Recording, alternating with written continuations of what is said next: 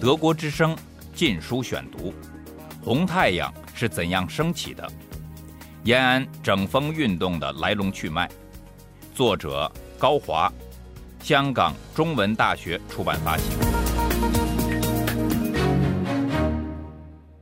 第九节，一九三一年春夏之交，闽西大规模的红色恐怖已发展到动摇共产党社会基础的危险地步。在闽西政府所辖之下，风声鹤唳，人人自危，根据地的社会秩序受到严重破坏。在傅伯翠拥兵反抗之后，一九三一年五月二十七日，又爆发了中共历史上鲜为人知的坑口兵变。坑口兵变的发生与被镇压，几乎与赣西南的富田事变如出一辙。在闽西大清洗的高潮阶段，闽西杭武县第三区，现属上杭县溪口乡太拔乡，区委书记何登南、县武装第三大队政委陈锦玉等二百人被控以涉党分子的罪名，被拘押在坑口和白沙，也就是现苏维埃政府所在地。五月二十七日，县武装第三大队大队长李真。副政委张纯明、副大队长邱子廷等率众扣押了正在此巡视的闽西苏维埃政府秘书长罗寿春，迫其书写手令释放被扣人员。当晚，李真等率领三大队包围区苏维埃政府，放出被捕人员，同时又派出一部分人员前往白沙，以罗寿春的手令。将被关押的第三区人员带回释放。以邓发为书记的中共闽粤赣省委得知坑口事变消息，立即认定属于反革命暴动性质，随即抽调新红十二军进攻杭武第三区。至五月二十九日，除少数人逃亡外，第三大队的大部分人员被缴械逮捕。两天前刚被释放的人员又再次被捕。同日，闽粤赣省委作出决议，指示对于已经被捕的社党，应多方审讯以破坏其整个组织，同时要很快的处决。于是，李真、何登南、邱子廷及第三大队绝大多数被捕干部、战士尽被处决。五月二十九日的镇压虽然极为严厉，但是并没有完全压下闽西苏区军民对肃反的极度愤怒。六月一日，杭武县第二区部分干部与地方武装又发生反抗。在此前后，永定的西南和湖港也发生类似自发的反抗行动，但全部遭到镇压。邓发作为中共闽西苏区党的最高领导人，对于所发生的这一切极端行为，应负有直接的第一位的责任。在闽西肃反问题上，担任闽西苏维埃政府主席的张鼎丞与充满肃反狂热的邓发相比，其态度要相对温和一些，但是他最终还是屈从于邓发的意志。张鼎丞是闽西党和苏维埃政权的主要创始者，极为熟悉闽西革命历史和干部状况，是闽西地方干部的代表人物。邓发抵达闽西后，张鼎丞作为邓发的副手，有责任向邓发介绍他所了解的闽西干部的真实情况，并在肃反袭来时尽全力保护干部。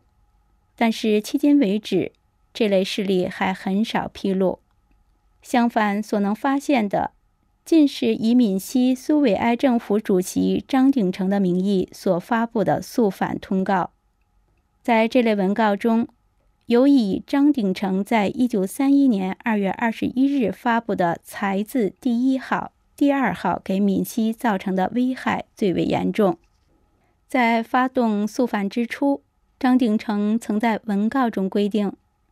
社党主要负责人应扣留严办，一般成员在交代其行为后，令其自首，处以禁闭和警告。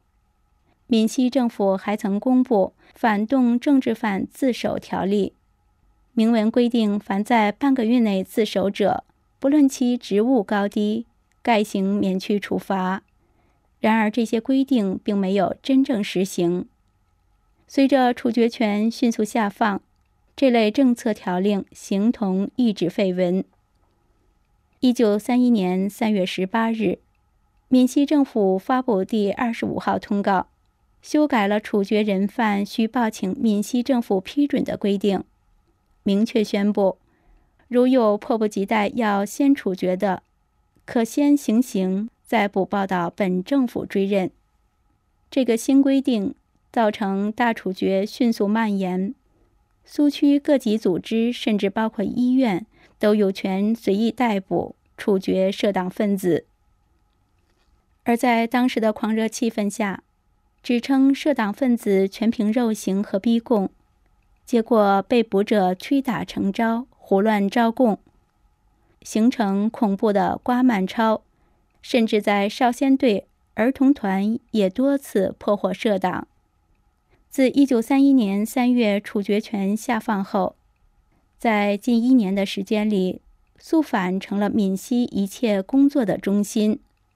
闽西政府要求各地在两个月内肃清社党，在上级号召的推动下，各级组织均以捕人愈多、处决愈快为革命最坚决的标准。一些对运动稍有怀疑的干部迅速被草率处决。永定县委负责人谢献球、卢兆熙、曾木村等，因对特委将社会民主党名单要他拘捕，完全优疑不坚决的态度，而被冠之以涉党罪名处死。为自保性命，各机关实际上展开了一场杀涉党的大竞赛。一旦开了杀戒，杀一人与杀一百人都一样。肃反干部的疯狂和内心恐惧交织在一起，只有通过杀更多的社党，才能舒缓心里的失衡。于是，肃反野火愈烧愈旺，一发不可收拾，一直到周恩来抵达闽西后才被扑灭。德国之声《禁书选读》。张鼎丞对闽西肃反惨祸应付的另一份责任，还在于他对主持肃反大计的林一珠没有发挥应有的约束力。林一珠为闽西地方干部，是闽粤赣特委的主要负责人之一，在闽西肃反中担任权势极大的闽西政府肃反裁判部部长，是一个令无数人闻之色变的人物。有论著称，林一珠在处理一系列重大案件时，完全背着闽西苏维埃政府主席张鼎丞。这种说法有其一定的真实性，因为林一珠直接听命于邓发，且有擅权之恶名。但是，作为闽西党的元老，张鼎丞应对本地干部出身的林一珠具有一定的影响力和约束力。将闽西肃反惨祸的全部责任推到邓发和林一珠身上，似乎张鼎丞与此毫无关系，显然是说不通的。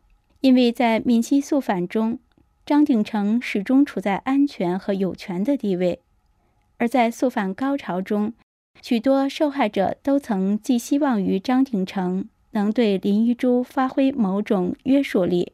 在收到周恩来起草的批评闽西肃反扩大化的八月二十九日来信后，闽西最高领导对林一珠的约束力立时就显现出来。邓发把肃反干将林一珠等抛出来，送上了断头台。双手沾满无辜者鲜血的林一珠，在肃反传送带上，终于走到了最后一站。九月二十九日。闽西苏维埃政府发出第九十七号通告，宣布林一珠是闽西社党特委书记，同时指称闽西政府秘书长罗寿春、闽西政府文化部长张丹川、闽西政府劳动监察部长熊炳华等八人为闽西社党核心人员，分别予以处死。张鼎丞在闽西肃反问题上所持的立场和态度，应是受到赣西南肃 AB 团的严重影响。闽西和赣西南的交通虽未打通，但两地一直有着密切的联系。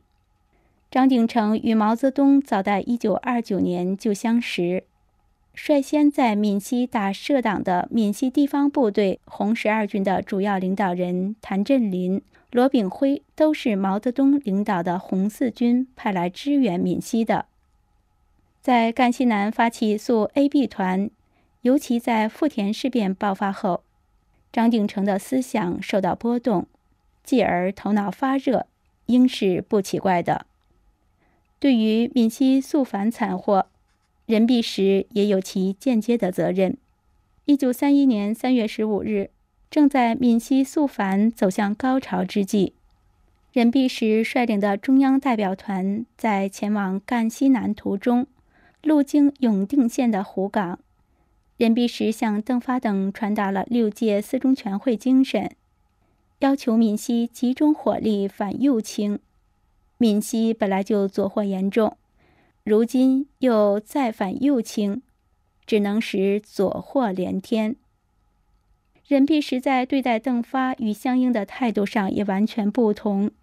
任弼时在抵达赣西南后，不满项英对肃反的消极态度，下令免去项英的苏区中央局书记一职，而邓发则继续担任闽西最高负责人的职务。这助长了本来就够左的邓发，使其在极左的道路上愈走愈远。毛泽东与闽西肃反有无关联？这仍然是一个有待研究的问题。但从时间上判断，项英进入赣西南后，毛泽东被免去苏区中央局书记一职，毛并很快领导红一方面军与进攻苏区的国民党军作战，毛似无机会过问闽西肃反一事。在另一方面，闽西肃反又是一件发生在赣西南眼皮底下、震动苏区全局的事件，毛绝无可能不知道。一九三一年四月后，中央代表团支持毛，批判项英，赣西南的肃 AB 团运动再现高潮，而此时闽西打社党运动正方兴未艾，此恰可证明开展打 AB 团的合理性。毛没有任何理由反对这场与肃 AB 团平行展开的肃社党运动。毛泽东深深卷入赣西南的肃 AB 团，没有或较少涉入闽西大社民党事件，这些都决定了毛在对待这两个事件的态度上有着明显的差别。一九三一年九十月后。周恩来起草的包含有对打 AB 团过火化批评内容的中共中央八月三十日指示信，已经传到江西苏区。毛开始受到以任弼时为首的中央代表团的冷遇，毛逐渐调整自己的姿态，以摆脱不必要的干系。一九三一年十一月。张鼎丞在瑞金参加第一次全国工农兵代表大会期间，向毛汇报闽西肃反工作。毛指示张鼎丞必须立即纠正肃反扩大化的错误，并拨款五千银元作为善后救济费。毛泽东在遵义会议后，逐渐剥夺与周恩来关系较为密切的邓发的权利。而在延安整风运动期间，又利用闽西肃反扩大化一案，进一步打击邓发。对于自己未曾直接卷入的闽西肃社党事件，毛采取的方法是肯定肃反之必要性，将其问题定性为扩大化。邓发作为此案的直接当事人，在一九四九年就曾明确表示。今天来看，不仅当时全国没有什么社会民主党，连傅伯翠本人是不是也难说。然而毛泽东却不愿直接承认闽西宿舍党是一件冤案。在一九四五年五月三十一日中共七大会议上，毛泽东在讲话中提到，肃反走了极痛苦的道路，反革命应当反对。党未成熟时，在这个问题上走了弯路，犯了错误。在这里，毛泽东虽然提到了肃反的痛苦性，但没有正面涉及为打 A、B 团和宿舍党冤死者平反的问题，尤其回避了他自己的个人责任问题。即使这样，毛泽东的这段话也长期未予公布。毛泽东长期不为宿舍档案平反。其根本原因乃是赣西南打 A、B 团与闽西打社党有极大的关联。如果宿舍党全面平反，势必牵扯到为打 A、B 团翻案，从而有损自己的声誉。德国之声《禁书选读》：红太阳是怎样升起的？延安整风运动的来龙去脉。作者高华。香港中文大学出版发行。